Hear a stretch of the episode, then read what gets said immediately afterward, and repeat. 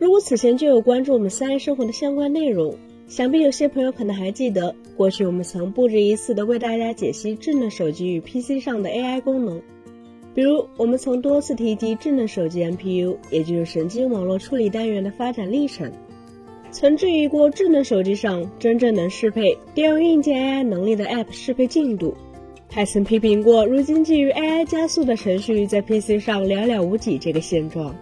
但令人欣慰的是，在我们提出过这些质疑后不久，许多现象都得到了改善。比如在2022年底亮相的这一轮新款旗舰机型上。各家都明显强化了对互联网仅依靠本机算力驱动的离线 AI 功能，而在 PC 端，自英特尔的十一代酷睿后，家用级 CPU 也开始普遍引入 AI 加速能力。在他们的助推下，诸如 AI 底层性能调度、基于面部识别的自动锁屏，以及 AI 语音助手之类的功能，也开始普遍出现在了许多笔记本电脑上。但有一个问题却始终困扰着我们。那就是对于消费者而言，理应很实用，而且技术门槛照说也不是特别高的在线视频 AI 增强功能，如今无论是智能手机还是 PC 上，似乎都依然相当少见。而这又是为什么呢？在进入正式分析前，我们首先要先给大家来讲一讲，为什么我们觉得在线视频 AI 增强这个功能很重要，以及它在技术端到底有哪些秘密。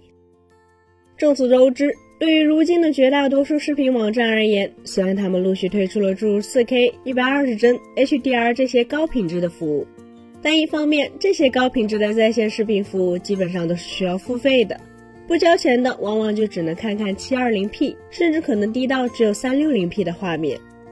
另一方面，高品质的视频也不可能覆盖到所有的内容，毕竟 4K、HDR 的内容是需要在拍摄制作时就用专门的设备来支撑。因此，对于很多经典的电视剧和老电影来说，它们注定只可能有相对低清的片源。在这种情况下，基于 AI 技术在本机运行的视频增强功能就确实很有必要了。通常来说，这类 AI 视频增强算法包括但不限于以下这些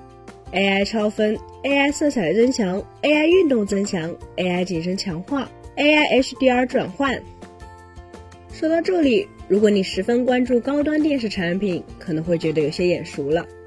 没错，以上所有这些能对在线视频品质、观感进行实时增强的 AI 算法，在如今的一众高端电视上基本都有搭载。而众所周知，即便是如今的顶级电视 SOC，它们的制程也好，架构也罢，甚至包括 AI 算力，其实都要远差于智能手机的旗舰 SOC，以及 PC 上带有 AI 加速能力的 CPU 和显卡。并且差得非常非常远，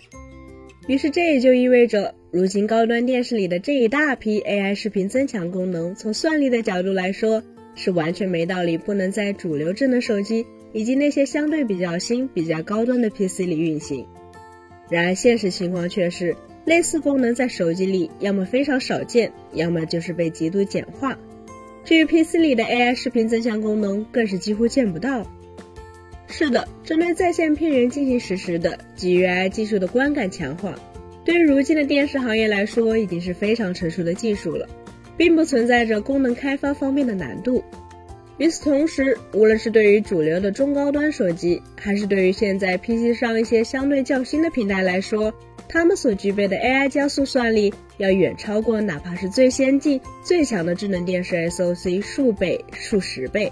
甚至可能数百倍之多。所以说，他们带不动实时 AI 视频增强功能，显然是站不住脚的。那么是怎样的原因导致类似功能在手机、PC 上目前依然非常少见，甚至可以说是缺位呢？综合现有的相关信息，我们基本可以有下面这些推测。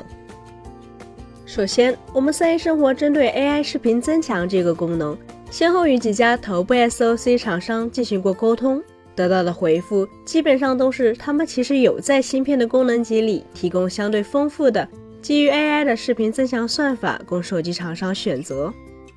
但这些 AI 视频增强功能并不是默认开启的，他们需要手机厂商支付授权费才能够启用。换句话来说，这些 AI 视频增强功能并不是免费的，他们会增加产品的成本。这样一来，对于手机厂商而言，他们当然就要考虑一下了。比如说，如果是电视，那么 AI 视频增强功能的授权费就是必须要出的成本，因为这是电视的核心功能，不能没有。但是对于手机、PC 来说，这显然不是必备的，所以被节约掉也就不奇怪了。虽然相比于智能电视里的 SOC，智能手机与 PC 的 AI 算力要强得多，但这其实也有限定条件，仅限于最近这一两年里推出。定位终端以上的手机 SOC 与电脑 CPU 显卡，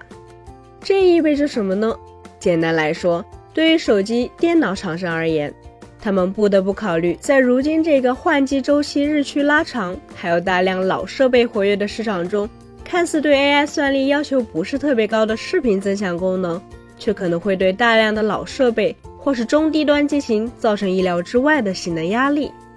打个简单的比方。十代桌面版酷睿搭配 GTX 幺六六零显卡的 PC，放到现在来说，可能并不算特别落伍。但如果要用它来运行 AI 实时视频增强代码，结果可能就相当爆炸。而这种老设备依然会长期存在，甚至可能会占据市场主流的现象，也就制约了手机、PC 厂商引入更多 AI 功能的积极性。最后还要承认的是，对于许多手机、PC 的用户。甚至可以说是对于绝大多数用户来说，AI 视频增强功能如果能够完整的落到设备上，可能都会是非常受欢迎的。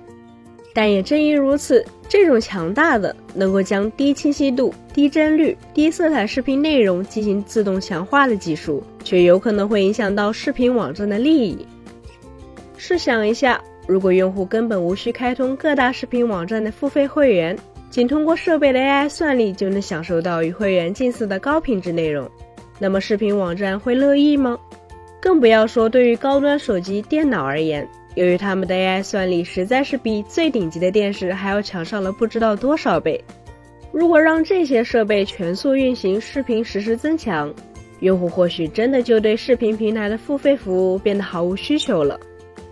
这样一来，设备制造商当然可以名利双收。但想必视频网站是绝不会善罢甘休了。于是，在平衡各方利益，同时也避免触怒合作伙伴的考量下，即便是当前最新最强的手机和电脑，在视频增强功能上也要远逊于同期电视，这个现实自然也就出现了。本期节目就到这里了，更多精彩大家可以关注我们三一生活的官网或全民台同名账号查询更多信息。咱们下期再见，拜拜。